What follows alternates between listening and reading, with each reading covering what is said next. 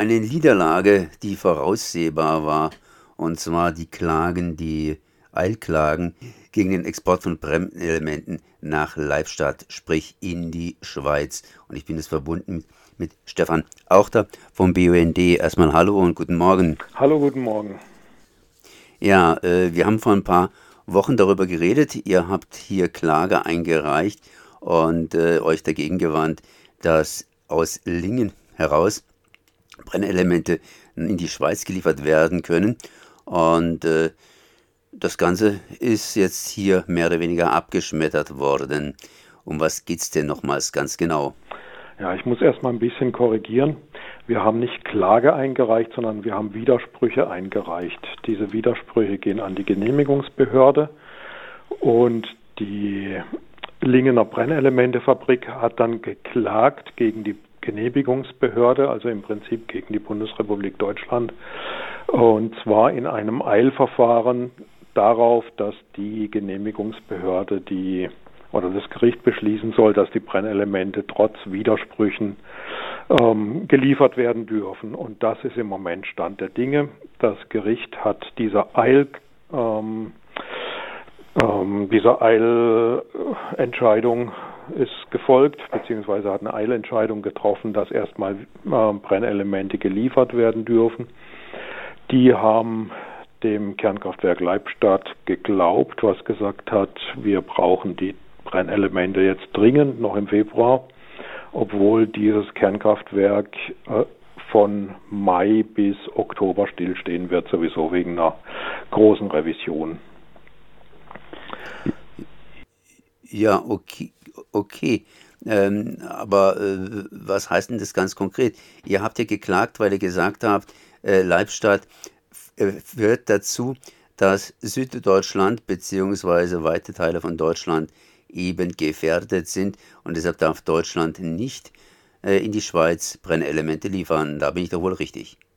Aber Nochmal, wir haben nicht geklagt, sondern geklagt hat das Brennelementewerk gegen die Bundesrepublik, weil wir Widersprüche eingelegt haben. Und so ein Widerspruch hat nach Verwaltungsgerichtsordnung in der Regel eine aufschiebende Wirkung. Und das Gericht hat jetzt beschlossen, dass diese aufschiebende Wirkung entfällt, weil äh, es sagt, äh, es ist überhaupt nicht sicher, ob wir überhaupt widerspruchsbefugt äh, sind.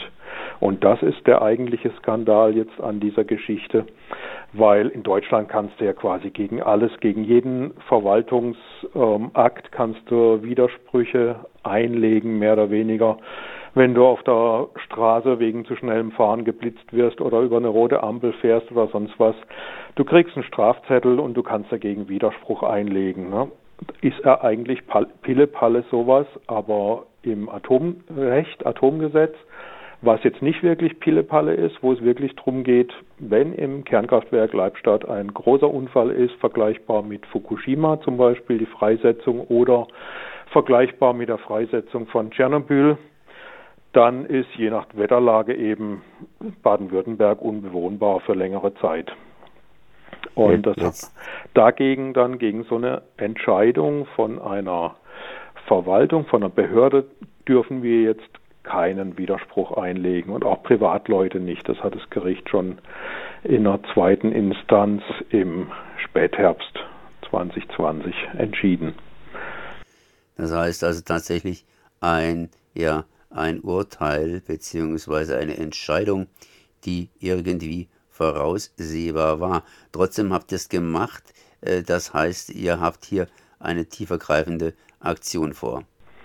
Ja, was wir erreichen wollen, ist, dass endlich mal im Atomgesetz definiert festgeschrieben wird, beziehungsweise im Umweltrechtsgesetz, ähm, dass Umweltverbände gegen ähm, Atomsachen Widerspruchsrecht haben. Das wollen wir ähm, erreichen mit der Aktion. Und natürlich wollen wir auch gerne erreichen, dass aus Deutschland keine Brennelemente mehr an Leibstadt geliefert werden. Dann müssen die sich auf dem Weltmarkt umgucken nach einem anderen Lieferanten, was möglich ist, aber nicht so einfach.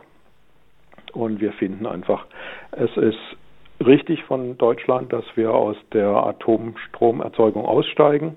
Das war notwendig. Die erneuerbaren Energien sind inzwischen deutlich billiger und harmloser, ungefährlicher sowieso. Aber dass Deutschland trotzdem Brennelemente an grenznahe Atomkraftwerke liefert, bedeutet natürlich, dass wir nicht wirklich ausgestiegen sind aus der Atomstromerzeugung. Ne? Und diesen Schritt wollen wir gerne, dass Deutschland den komplett macht, also keine Brennelemente aus Deutschland mehr in grenznahe Atomkraftwerke, zumal die alle recht alt sind. Die Schweiz hat mit den ältesten Kraftwerkspark auf der ganzen Welt. Ähm, eins der Schweizer Kernkraftwerke an der deutschen Grenze ist sogar je nachdem, welchen Zeitpunkt für die Inbetriebnahme man wählt, ob man jetzt den Probebetrieb oder den, äh, den Leistungsbetrieb wählt, ähm, das älteste noch in Betrieb befindliche Kernkraftwerk der Welt und ist dementsprechend störanfällig und unsicher. Und auch Leibstadt ist störanfällig, wobei es in Leibstadt, das ist das neueste der schweizerischen, aber auch fast 40 Jahre alt, da ist die Problematik eher noch bei der Betreibermannschaft selber, die mit dem Ding quasi umgeht, wie wenn es nichts wäre, also wie wenn nichts passieren kann. Und das ist, das ist eben genau das Gleiche, wie in Tschernobyl damals passiert ist. Ne? Die haben diesen Testlauf äh, gemacht und haben gedacht, kann nichts passieren. Dann ist halt doch was passiert. Und das führt dazu, dass zum Beispiel Deutschland ähm, fast eine Milliarde Euro Kosten hatte, die auf diesen Unfall in Tschernobyl zurückzuführen ist. Und Deutschland bezahlt heute noch ähm, zum Beispiel darüber, dass man Jäger entschädigt da, dafür, dass sie ähm, Wild, was verstrahlt ist, gerade im bayerischen Wald, ähm, schießen müssen, aber eben entschädigt kriegen und nicht vermarkten können. Ja, und es gibt auch ein Strahlenmessnetz, was wir direkt aufgebaut haben in Deutschland, was unterhalten und betrieben werden muss, äh, um zu dokumentieren, welche Strahlung noch nach Tschernobyl hier in Deutschland in bestimmten Gebieten existiert.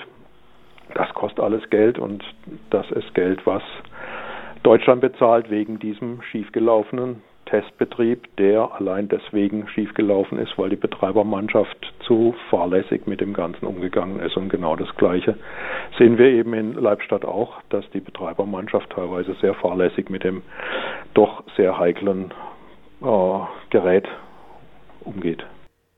Ja, aber einen Unterschied gibt es schon. Äh, Tschernobyl ist ein bisschen weiter weg. ja, der Unterschied ist einfach, dass äh, wenn wenn in Leibstadt das gleiche passieren würde, wie in Tschernobyl passiert ist, dann müssten wir hier wegziehen. Ja. Ihr habt Widerspruch eingelegt, äh, der ist jetzt hier ja abgeschmettert worden.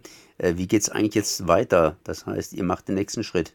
Nee, die Widersprüche sind noch nicht abgeschmettert worden, die liegen noch beim Bundesamt und das Bundesamt hat jetzt zu entscheiden, ob es die Widersprüche ähm, trotzdem berücksichtigt oder erwartungsgemäß uns einen Ablehnungsbescheid schickt. Wir werden uns jetzt besprechen in den nächsten Tagen. Ähm, also der BUND, wir, BUND Landesverband, auch der BUND äh, Landesverband in Nordrhein-Westfalen, der auch Widersprüche eingelegt hat, und der BUND Bundesverband. Wir werden jetzt in diesen Tagen ähm, äh, Videokonferenzen haben und werden uns besprechen, wie es genau weitergeht. Okay, dann äh, werden wir garantiert uns wieder darüber unterhalten dürfen, wie es weitergeht mit dieser Exportgenehmigung, beziehungsweise genauer gesagt mit eurem Recht hier Widerspruch einzulegen, weil BUND, IPBN, W und natürlich Anti-Atom Freiburg Gruppe, das sind natürlich schon gewichtige, gewichtige Mitspieler bei der ganzen Geschichte und die sollten ja eigentlich durchaus auch mitspielen dürfen.